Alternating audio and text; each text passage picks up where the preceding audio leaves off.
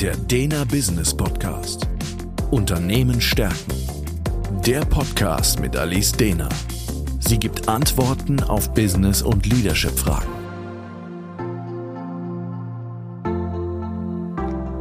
Herzlich willkommen zum Dena Business Podcast. Mein Name ist Alice Dehner und Thema heute: Hat Ihre Organisation einen Schnupfen oder ist es ernster? Der Status quo. Sind Sie resilient, wenn Sie krank sind? Wie sieht es aus, wenn Sie übernächtigt sind? Können Sie dann flexibel mit allen Unannehmlichkeiten des Lebens umgehen, lösungsorientiert agieren und Ruhe verbreiten? Nein, wahrscheinlich nicht. Beziehungsweise es wird Ihnen erheblich schwerer fallen.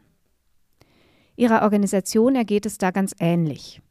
Habe ich eine gesunde Organisation, dann wird das mit der Resilienz, die derzeit dringend gebraucht wird, wesentlich leichter fallen. Eine Organisation kann man nämlich wie einen lebenden Organismus betrachten. Und ein Organismus kann eben gesund oder auch mal krank sein. Der Ansatz. Ist eine Organisation krank, gibt es dafür deutliche Symptome. Ähnlich wie wenn Sie krank sind und entsprechend Fieber haben, Schnupfen, Husten und so weiter. Führungskräfte und Manager sollten diese Symptome erkennen und sich dann auf die Ursachenforschung machen. Denn auch das ist hin hinlänglich bekannt. Es kann natürlich für den Moment hilfreich sein, Grippe Grippesymptome mit einer guten Medizin zu unterdrücken, um arbeitsfähig zu bleiben. Die Quittung kommt allerdings für gewöhnlich auch, wenn man dann monatelang unter einer verschleppten Grippe leidet. Und so ist es auch in Organisationen. Das kurze Pflaster hilft für den Moment, kann aber das grundlegende Problem nicht lösen und führt dann eher zu verschleppten Symptomen. Und die Symptome für eine kranke Organisation finden sich für gewöhnlich auf drei Ebenen. Die erste Ebene ist die Ebene der Menschen. Leiden Mitarbeiter gehäuft unter einem Burnout oder Boreout? Wie sieht es mit dem Stresslevel aus? Wie sieht es mit den Überstunden aus? All solche Dinge zeigen sich dann entsprechend in der Menge an Fehltagen, längeren Krankheitsphasen, Unzufriedenheit und am Schluss in einer hohen Fluktuation. Die zweite Ebene betrifft die Unternehmenskultur. Wie ist der Umgangston miteinander? Freundlich hilfsbereit oder gereizt feindselig? Wie viel Energie ist im täglichen Miteinander zu spüren? Ist die Stimmung entspannt freudig oder eher emotional aufgeladen? Häufen sich Konflikte oder werden Aufgaben gerne hin und her geschoben? Wie groß ist das Silo-Denken im Unternehmen? Wie sieht es mit der Fehler- und Lernkultur aus? Oder wird alles von den Leuten fünfmal abgesichert um am Schluss auf gar keinen Fall schuld an etwas zu sein? Finden sich Krankheitssymptome auf der Ebene der Unternehmenskultur, hat das natürlich wiederum unmittelbare Auswirkungen auf die Mitarbeitenden und deren Stresslevel, die Prozesse und dann entsprechend am Schluss auf die Ergebnisse. Zuletzt finden sich Symptome auf der Ebene der Strukturen. Strukturen in einem Unternehmen können eng anliegen, wie so ein Korsett. Dann fällt es manchen Organisationen irgendwann schwer zu atmen. Und unter Atemnot ist die Sache mit der Bewegung so schwierig.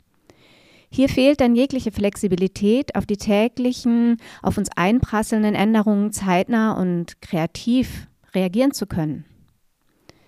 Gibt es hingegen zu wenig Struktur, dann herrscht Chaos. Das kann zwar sehr kreativ sein, aber häufig hapert es dann bei der Umsetzung der guten Ideen und die Produktivität lässt nach. Außerdem sorgt Chaos sehr häufig für Frust, weil eben unklar ist, wer was wann wie macht und wie die Dinge, die ich in Gang gesetzt habe, auch weitergehen. Natürlich kann zum Beispiel im Rahmen eines Change-Prozesses auch eine Organisation mal einen kurzen Schnupfen haben, der sich von alleine widerlegt. Aber wie steht es immer so schön auf den Beipackzetteln von Medikamenten? Halten die Symptome länger an, dann sollte man umgehend einen Arzt aufsuchen. Im Fall der Organisation bedeutet das, man sollte dringend handeln. Die Lösung.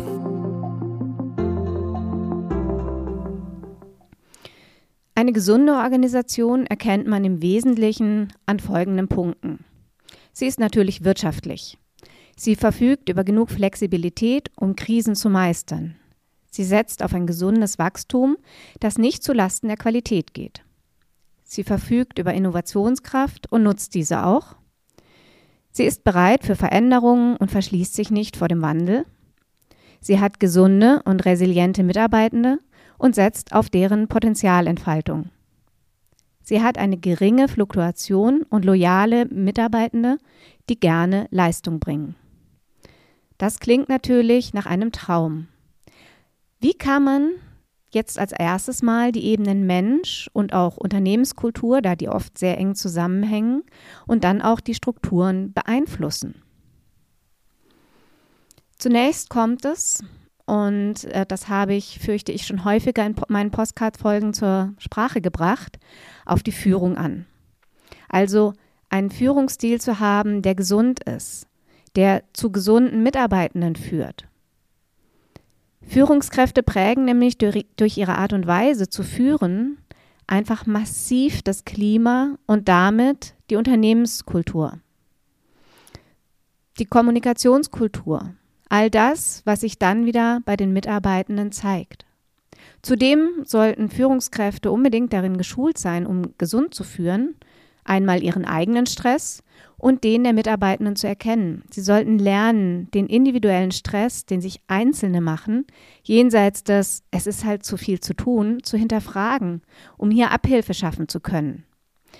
Indem sie entweder hier selbst durch strukturelle Veränderungen oder eben durch äh, eine Entwicklung für einen Mitarbeitenden unterstützen.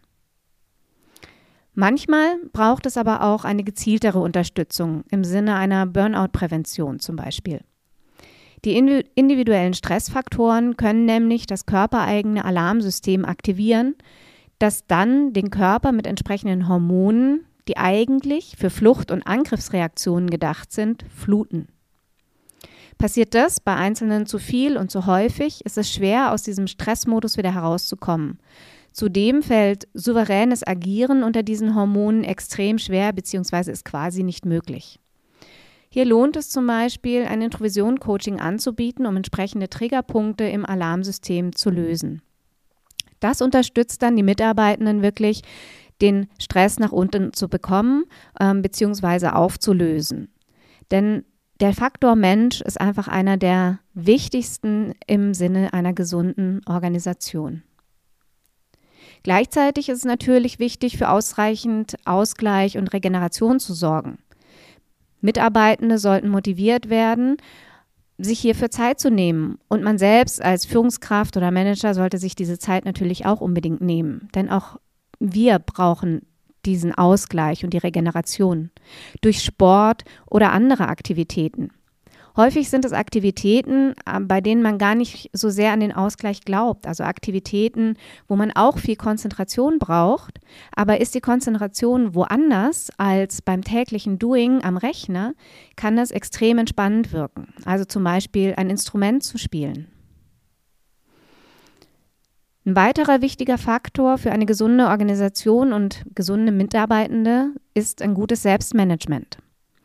Denn haben die Mitarbeitenden gutes Selbstmanagement, dann können sie Aufgaben zügig abarbeiten, können priorisieren und können sich auf die wichtigen Dinge konzentrieren, ohne sich zu verzetteln. Hierfür kann man natürlich mit guten Tools unterstützen und auch da eine Entwicklung vorantreiben. Die Unternehmenskultur sollte von wirklich gelebten Werten geprägt sein und wenn man sich die Strukturen ansieht und an diesen in Change-Prozessen arbeitet, ist es unbedingt notwendig, hier die Betroffenen, also die Mitarbeitenden, mit einzubeziehen. Einige dieser Punkte habe ich in anderen Podcast-Folgen schon vertieft. Andere Vertiefungen werden auf jeden Fall noch kommen. Ich denke aber, es lohnt sich immer wieder mit diesen Aspekten zu beschäftigen um eine erfolgreiche und gesunde Organisation zu gestalten. Der Dena Business Podcast Unternehmen stärken ist der Führungskräfteimpuls und Management-Input mit Gedanken für die Zukunft.